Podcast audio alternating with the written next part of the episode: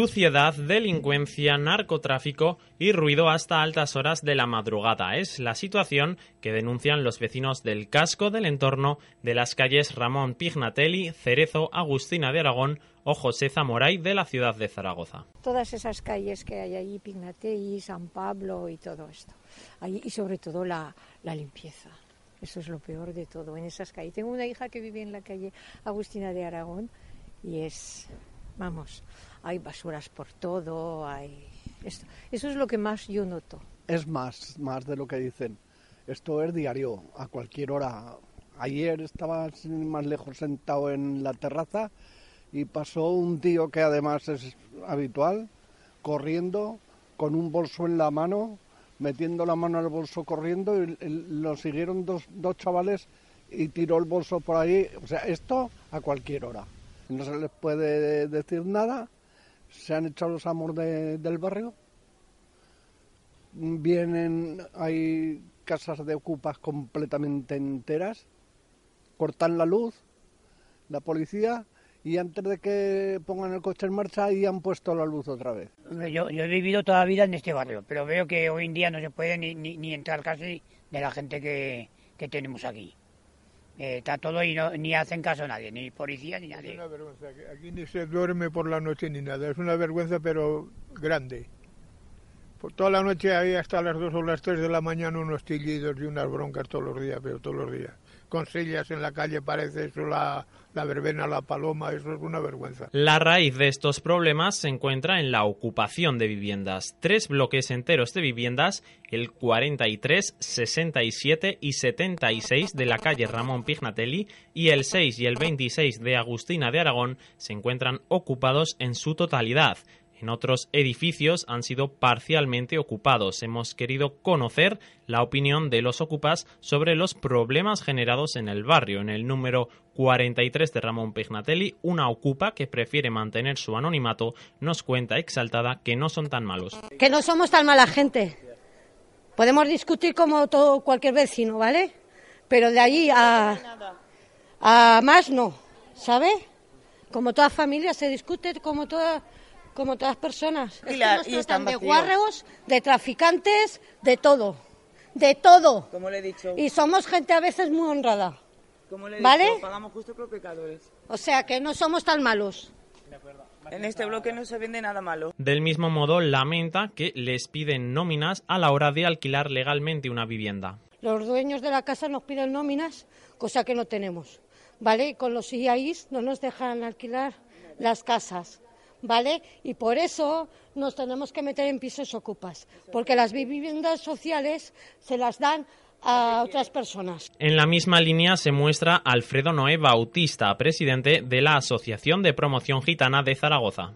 Porque ocupan, si ocupan es porque no tienen vivienda, porque si a estas personas les das una vivienda que puedan de alguna manera, que puedan llegar a, a tener una cuantía económica que puedan pagar, ¿vale? Pues no, no nos encontraríamos con la situación de la ocupación. ¿eh? y nos encontraríamos con otras circunstancias que tenemos a día de hoy. Teresa, otra vecina ocupa del Pignatelli, señala que estaría encantada de poder vivir en otras condiciones en un piso legal y pagando sus facturas. Pues que mire, se quejan mucho de que vivimos en pisos de ocupa, de que no pagan más luz y nosotros, por ejemplo, tenemos una pequeña ayuda y no nos negamos a pagar un alquiler. Para nada. Yo ahora mismo, ahora mismo me dijeran, deja esta casa que te damos uno, pero tienes que pagar luz y alquiler. Yo ahora mismo firmaría todo. Yo y todos mis vecinos. Pero no quieren. Llevo ocho años que me toco una vivienda y me dice que no hay nunca. Claro, si no nos dan de alquiler, ¿qué hacemos?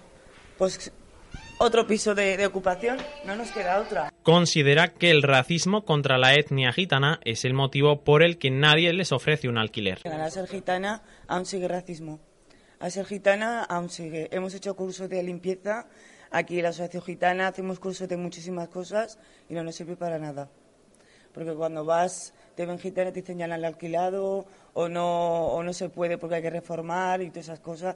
Te piden las seis últimas nóminas de 1.200 euros y de hoy en día, ¿quién la tiene? El miedo en la calle es real. Se puede comprobar en que la plataforma Calles Dignas no quiere mostrar su rostro ni dar sus nombres en las atenciones a medios de comunicación. El vaciar los edificios que están ocupados ilegalmente por la delincuencia, tapiar las puertas y las entradas, porque incluso si tapias los bajos, tenemos en Agustina de Aragón el caso de un edificio que tapiaron el bajo y trepan por los balcones. Tenemos en Pignatelli un caso de una familia que escalaba por la parte de detrás aterrorizando a las dos niñas de la familia que vivía es decir, tapiar los bajos y las ventanas para que esos edificios no se, no se vuelvan a ocupar. Localizar a los propietarios y exigirles la rehabilitación. La plataforma Calles Dignas reclama actuaciones al nuevo equipo del gobierno del Ayuntamiento de Zaragoza y ya se ha puesto manos a la obra. El presidente de la Junta de Distrito del Casco Histórico y responsable de Interior en el Ayuntamiento, Alfonso Mendoza, ha dado la orden de una mayor presencia de la policía local. Hice un escrito a policía local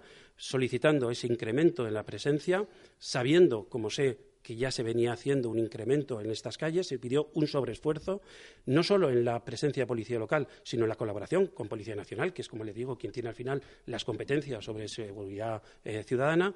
Al día siguiente me reuní con ellos, como les decía, y me consta que hay mucha más presencia, incluso, sobre todo, en el atardecer y en las noches, que es cuando se producen eh, pues, mayormente estos, estos sucesos, incluso se solicitó y está ocurriendo la presencia de la unidad de, lo, de la Guapo en las calles para, bueno, al, menos la presencia policial que no falte. El alcalde de Zaragoza, Jorge Azcón, apuesta por la actuación coordinada con Delegación de Gobierno, entidad responsable de la Policía Nacional en Zaragoza. Lo que está claro es que la actuación conjunta entre la Policía Local y la Policía Nacional tiene que mejorar para mejorar las condiciones de seguridad en toda la ciudad. En el entorno del Pignatelli ya lo hemos hecho, hemos reforzado la presencia de la policía y estamos dispuestos a mejorar todavía más las condiciones de seguridad del entorno del Pignatelli, poniéndonos mm, eh, de acuerdo con la delegación del Gobierno, que es quien tiene la competencia para que las condiciones de seguridad en ese entorno todavía mejoren más de lo que han mejorado ya en estos días en los que nos hemos puesto manos a la obra. No solo el casco sufre la ocupación. En la calle Eva Duarte del barrio Oliver, el número 5 se encuentra ocupado al completo. Hemos hablado con el presidente de la Asociación de Vecinos Oliver Centenario, Antonio García Moreno. Sobre el tema de la ocupación, el problema no es la ocupación en sí, el problema es lo que genera esa ocupación por parte de determinadas personas que son muy incívicas, que no respetan normas, no respetan el vecindario, no respetan conducta, no respetan la, limpieza, la seguridad. Con eso estamos de acuerdo, eh, en contra. Eh, estamos de acuerdo con que en un momento determinado todo el mundo tiene derecho a tener un techo que le cobije. ¿me entiendes? Eh, pero eso no está reñido ni con la limpieza, ni con la educación, eh, con el civismo, no está reñido. Eh, en tanto cuanto no se sepan comportar, pues pues, eh, ¿qué quieres que te diga? Yo para mí hay ocupas que simplemente lo hacen, creo, para esta asociación, que lo hacen porque tienen derecho a tener un techo, pues la situación es la que es en estos tiempos que corren, pero vamos, que si a cambio de eso no respetas el derecho al, al sueño del ajeno, de la gente que tiene que ir a trabajar. Ocupación y su consecuente degradación e intranquilidad para los barrios Casco y Oliver, un asunto sobre el que Zaragoza en Común decidió mirar para otro lado y ahora el gobierno municipal, Partido Popular Ciudadanos, afronta el reto de ponerle solución. Seguimos en Callejeando conociendo más sobre los barrios, sobre los distritos de la ciudad. Acabamos eh, de escuchar este reportaje sobre la ocupación, sobre todo en el entorno del Pignatelli. En esta ocasión hablamos con la concejal, la consejera delegada de la Policía Local y presidenta de la Junta de Distrito de Oliver Valdefierro, con Patricia Cabero. Patricia, ¿qué tal? Bienvenida. Hola, buenos días, Jorge. Lo, bueno, primero de todo, ya pasado el verano, ¿qué tal estos primeros días de vuelta? Si es que ha habido algo de desconexión. Bueno, un poquito ha habido de desconexión, no han sido las vacaciones más largas, las he aprovechado al máximo, los días que he tenido con la familia. ¿Y qué, hacer, qué valoración hacer de los primeros días? Pues que han sido muy intensos, estábamos trabajando desde el primer día, yo creo que a un 100%. Eh, con muchísima ilusión, que es lo más importante, y con ganas de asumir todas las responsabilidades que tenemos cada uno de nosotros en las áreas. En estos eh, trabajos, estas reuniones que, a las que aludía, una de ellas era el pasado 12 de agosto, ese encuentro con los vecinos en la sede de la Junta de Distrito de Oliver, eh, con los vecinos de la Asociación Oliver Centenario. ¿Cómo fueron las principales líneas maestras? ¿Cuáles eran sus preocupaciones? ¿Cuál fue este contacto? Bueno, pues el primer día que me reuní con vecinos a una petición suya, no llevaba ni dos semanas como presidenta del distrito de Oliver Valdefierro y ellos me llamaron para hablar y hacer un diagnóstico de la situación del barrio. Yo quiero decir lo primero de todo que Zaragoza, y lo digo también como concejal de la policía local, Zaragoza es una ciudad segura. Es una ciudad segura, es verdad. Tenemos en estos momentos dos problemas que vienen de lejos, que no son de ahora, que eso hay que decirlo también muy claro pero que yo creo que no se acometieron ninguno de los dos, ni el de Oliver Valdefierro ni de la zona del casco histórico en Pignatelli, con la contundencia que se, y con la seguridad que se debía acometer. El día 12 lo primero que hicimos fue tener una reunión fue una reunión muy agradable con parte de los vecinos y, como digo, ellos se dirigieron a mí. Y lo primero que hicimos fue un diagnóstico. Un diagnóstico tanto de los problemas del barrio, de los principales problemas que tiene el barrio Oliver, eh, como de la situación de convivencia que es uno de los problemas mayores que tiene, y de seguridad, de presencia de la policía local y de lo que ellos entendían que podía ser mejor para su barrio. Hicimos un diagnóstico, aceptamos un par de retos. Uno era la mayor presencia de la policía local, y así fue. Se desdoblaron unidades, se reforzó la presencia y, sobre todo, atendemos una petición que creemos que es fundamental, que era la presencia de la policía a pie por el barrio Oliver, como en otros distritos, en los distintos sectores de la ciudad, se patrulla en coche. Ellos nos decían que muchas veces iban siguiendo a los que podían ser las posibles víctimas de un delito y se escapaban por una calle o por otra porque conocen bien el barrio y bueno, pues cogían a personas mayores o a personas en una situación de mayor debilidad y nos decían que la policía a pie sería lo mejor. Nosotros lo entendimos rapidísimamente. Ese es el modelo de policía de barrio que el Partido Popular implantó hace muchos años. No es el 100% de la policía de barrio, pero lo dijimos, patrullarán a pie y así se está haciendo mañana y tarde una por la mañana y dos patrullas por la tarde en los días de cada día. Y por las noches acude eh, la UAPO, la unidad de apoyo operativo que está pasando con el furgón. Eso fue lo primero. Lo segundo son los problemas de convivencia a lo cual dije que en el momento que estuvieran los, los, vocales perdón, de los distritos, de los distintos partidos nombrados, constituiría la Junta de Distrito y empezaríamos a trabajar todos de la mano. Y sobre todo querría retomar, aunque con otro modelo, la mesa de seguridad que ya se creó en octubre de 2018, que tuvo una o dos reuniones, no funcionó más, pero ahí está la Policía Local, está la Policía Nacional, están las distintas asociaciones del distrito, están los distintos grupos políticos y están otras administraciones. Porque el Gobierno de Aragón también tiene algunas competencias que nos pueden afectar con menores o con distintas, mm, distintos colectivos o distintas competencias que pueden tener ellos.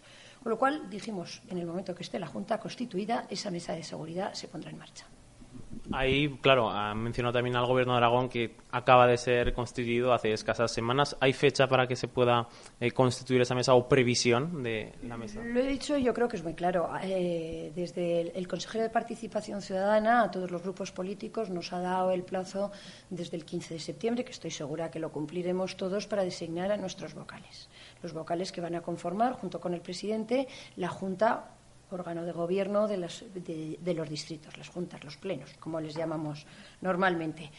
Yo creo que eso es el primer paso que hay que tener y a partir de esa fecha constituiremos la mesa. Llamaremos a todos, llamaremos a todos los que estaban, ¿eh? Eh, los mismos, ya digo, los cuerpos y fuerzas de seguridad del Estado, la policía local, los distintos grupos políticos, todas las asociaciones y todos los colectivos del distrito que han estado trabajando y que estoy segura que van a querer seguir trabajando y, por supuesto, al Gobierno de Aragón para aquellos temas que nos incumben a las dos administraciones. Hablando también eh, de mayor presencia de policía local, como ha mencionado ahora en la zona de Oliver Valdefierro, en el distrito, también eh, su compañero Alfonso Mendoza, quien ha mantenido encuentros en calidad de presidente de la Junta de Distrito del Casco con la plataforma Calles Dignas, por ejemplo, también con este mismo motivo. Por tanto, hablamos de estos dos barrios, no sé si poner, Zaragoza es una ciudad segura, como ha mencionado, pero eh, podemos decir o mencionar lo que son los barrios con quizá ligeros mayores problemas de, convivencia y mayor presencia policial en, ambos, en Casco, en Oliver.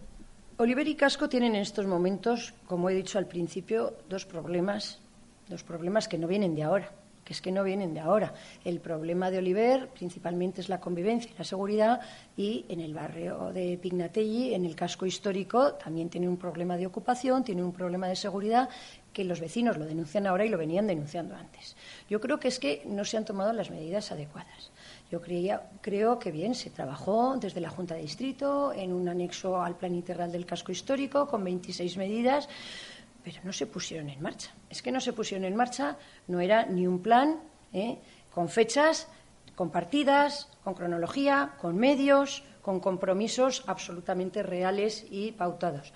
Yo lo que quiero decir es que mi compañero y presidente del distrito, igual que yo he hecho en el distrito de Oliver Valdefierro, yo creo que se ha puesto a trabajar con los vecinos desde el primer día, que eso es lo primero y fundamental. Pero es que además no vamos a estar solos.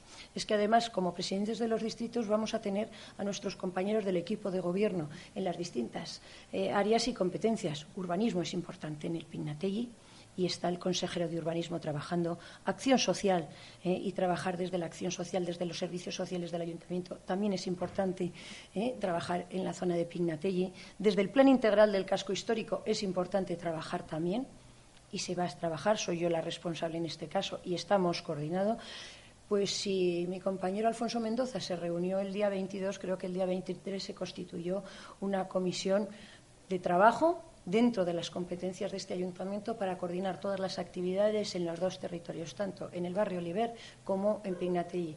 Vamos a trabajar todos de, la mano, vamos a trabajar desde nuestras responsabilidades. Hoy vamos a una Junta Local de Seguridad, ha sido pedida por el alcalde de Zaragoza. Es importante porque la seguridad depende de la delegación del Gobierno. Los cuerpos y fuerzas de seguridad del Estado tienen unas competencias importantes. Debemos trabajar todos desde nuestras responsabilidades y también coordinados, dentro de la Casa, dentro del Ayuntamiento y con la delegación del Gobierno que tenemos al lado. Hablando de planes y de falta de ejecución de los mismos sobre el PIVO, el PITCH, el PIVAL, los planes de barrio, eh, ¿qué panorama le ha dejado la anterior eh, responsable de su cargo, la señora Elena Giner? Sabes, por mis intervenciones en las distintas comisiones y en los propios consejos sectoriales, tanto del Plan Integral del Casco Histórico como del Barrio Oliver, que he sido muy crítica con la ejecución. Eh, no hay una evaluación Solo hay una evaluación intermedia del Plan Integral del Casco Histórico, sabes que termina en el año 2020 y tiene una ejecución muy baja. Pero es que además eh, lo más importante que son las medidas de equipamientos y de infraestructuras, no pasan de un 13 o un 14% de ejecución. Mi valoración personal no la voy a hacer, la hice en la oposición. En estos momentos lo que estoy haciendo con los dos planes integrales es intentar retomar la situación de cómo está, evaluarlo en este momento de manera interna por los propios funcionarios del ayuntamiento responsables de los planes integrales. Hemos reforzado con una persona para que haga esas evaluaciones intermedias, tanto del PIVO como del pitch. Y a partir de ahí yo creo que habrá que mm, reformular las acciones, temporalizarlas de nuevo y volverles a señalar unos plazos de ejecución. Hay que volver a coger el pitch y el pivo como se hizo en el año 1997, con una verdadera intención de actuar de manera integral en el barrio. Yo sé que se han hecho muchas actuaciones, he sido muy crítica con las facturas inferiores a 3.000 euros, desarrollos de puntos que venían en el programa, que no sé quién los decidía, ni sé por qué elegían ese medio, digamos, o esa contratación. He pedido informes, se va a reevaluar toda la situación de cómo están, los propios vecinos, cuando se han reunido los consejos sectoriales, han sido los primeros que han dicho que los dos planes hasta el momento no se han ejecutado en las mejores condiciones y creo que hay que darle una vuelta muy, muy, muy importante y volver otra vez al espíritu verdadero de un plan integral, que es la rehabilitación integral en todos los aspectos de infraestructuras, en el de equipamientos, en el social, por supuesto, en el cultural y en el de ocio, no solo en el cultural y en el de ocio. Y hablando ahora de actuaciones concretas para el barrio Oliver, sí que es cierto que una demanda de los vecinos era en la calle Antonio Leiva, debido a la. Eh, es una arteria principal del barrio, sino la arteria principal. Eh, sí que hay que desgraciar, ¿no? Eh, hay que lamentar, por desgracia, algunos accidentes que han ocurrido en, en, el último año, algunos de ellos incluso mortales, debido, señalan los vecinos, a la velocidad que circulan eh, los vehículos. ponían encima de la mesa eh, diferentes propuestas para, para poder eh, disminuir el tráfico, no sé eh, disminuir la velocidad de los vehículos. el alcalde Jorge Azcón ya lo visitaba también en campaña, esta, esta misma calle, la calle Antonio Olive, se reunió con los vecinos. ¿Qué se puede hacer en este caso para disminuir la velocidad de los vehículos? Obviamente apelar a lo primero a los conductores, sobre todo, pero a nivel de desde el ayuntamiento. Las actuaciones en la calle Antonio Oliva, desde el primer día que pusieron la reforma de la calle, ha sido, vamos a decirlo, muy discutida. Yo creo que esa es la palabra exacta, por los vecinos, por la mayoría de los vecinos. Y la conclusión final no ha sido la mejor. Eh, recordarás que cuando empezó la reforma de la calle, todos los vecinos pedían que hubiera unas medidas de seguridad porque la calle empezaba a ensancharse y empezaba a haber problemas de circulación, de velocidad, incluso ha habido atropellos muy complicados y con resultados muy graves. Luego, después de terminar esa calle, cuando los vecinos pedían otra vez las medidas de seguridad, se les decidieron hacer una chican, decidieron hacer como una, pues, una, no sé cómo decírtelo, como una prueba de carreras, casi, como una pista de carreras. Y para colmo de males, el último, la última actuación la hicieron desde el plan integral del Pivo, a través del Festival Asalto, decidieron poner maceteros, poner bloques de hormigón y pintar el suelo. Yo lo primero que vamos a hacer es pedir todos los informes de movilidad de la policía, de infraestructuras, respecto a la situación de esa vía. Yo creo que hay que darle una vuelta, yo creo que hay que deshacer alguna de las cosas hechas, creo que no están no son lo más adecuado a las normas de señalización vertical y horizontal ni de seguridad de la calle. Se hará de la mano de los servicios técnicos y será una reforma o una digamos, adecuación después de la reforma sería la palabra adecuada o la expresión adecuada, mucho más segura.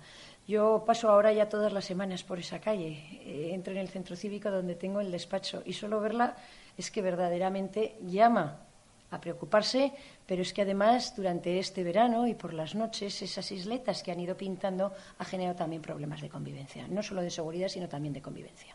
Con lo cual hay que darle una vuelta importante en base a los informes de todos los servicios técnicos de movilidad, de infraestructuras, de policía local y, por supuesto, pidiéndole a los responsables del, integral del casco histórico y del pivo que lo movieron para hacer esa actuación, que nos expliquen cómo la hicieron y en qué condiciones. Y por último, ya, Patricia, también queríamos hablar del Centro Social Comunitario Luis Buñuel. Para poner un poco más de contexto a nuestros eh, oyentes, es una cesión que daba Zaragoza en Común a una sociedad a la que anteriormente habían pertenecido otros miembros de Zaragoza en Común, de hecho, como el propio Pedro Santisteve.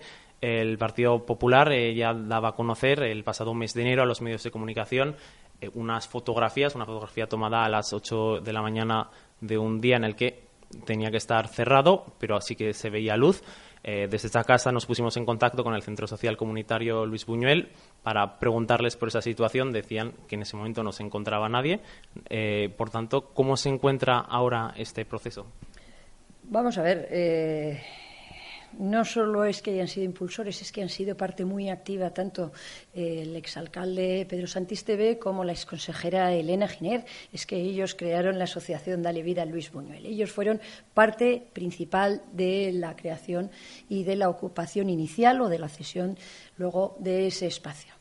Yo creo que Luis Buñuel en estos momentos, el Partido Popular siempre ha sido muy crítico, fue con la cesión de las llaves y lo ha sido con la cesión formalizada el 9 de febrero de 2018.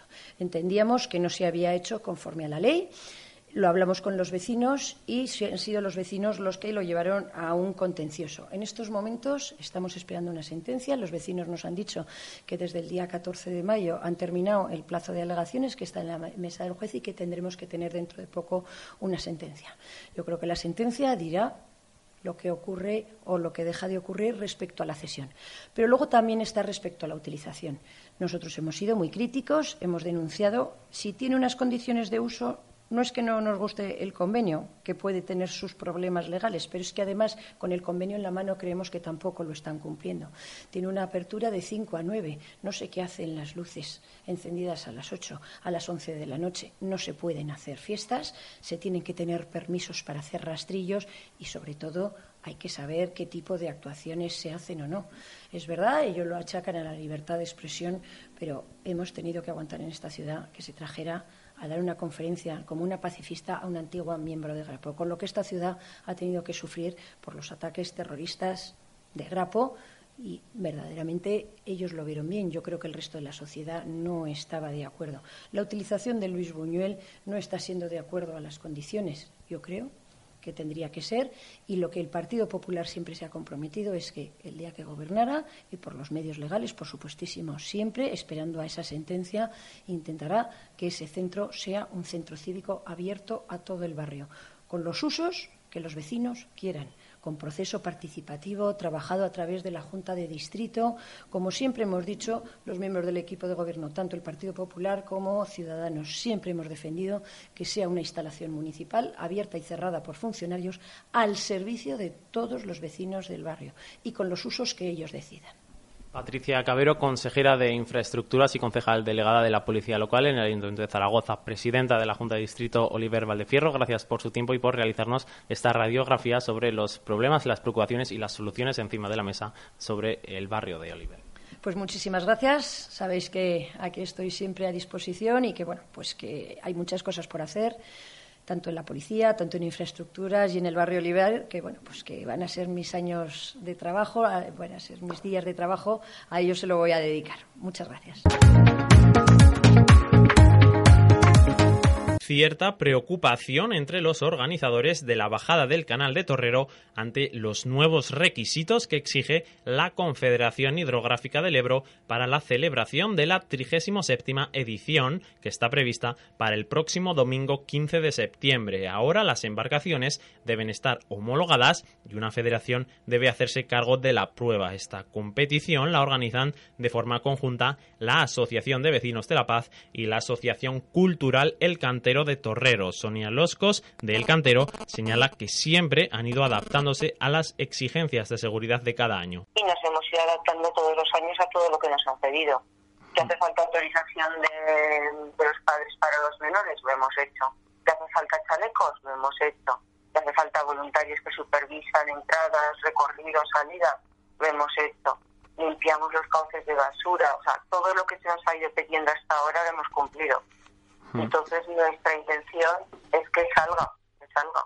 Por su parte, el presidente de la Asociación de Vecinos de la Paz, José Luis Villalobos, nos cuenta que en otras ocasiones han llegado a recibir los permisos con muy poca antelación, pero que siempre ha salido adelante la prueba. Y bueno, sí que es verdad que este año había algún requisito más, como era el tema de la inscripción y algunas cosas que nos han planteado por parte de la Administración, pero poco a poco la verdad es que hemos ido por decirlo de alguna manera, superando esa situación, ¿no?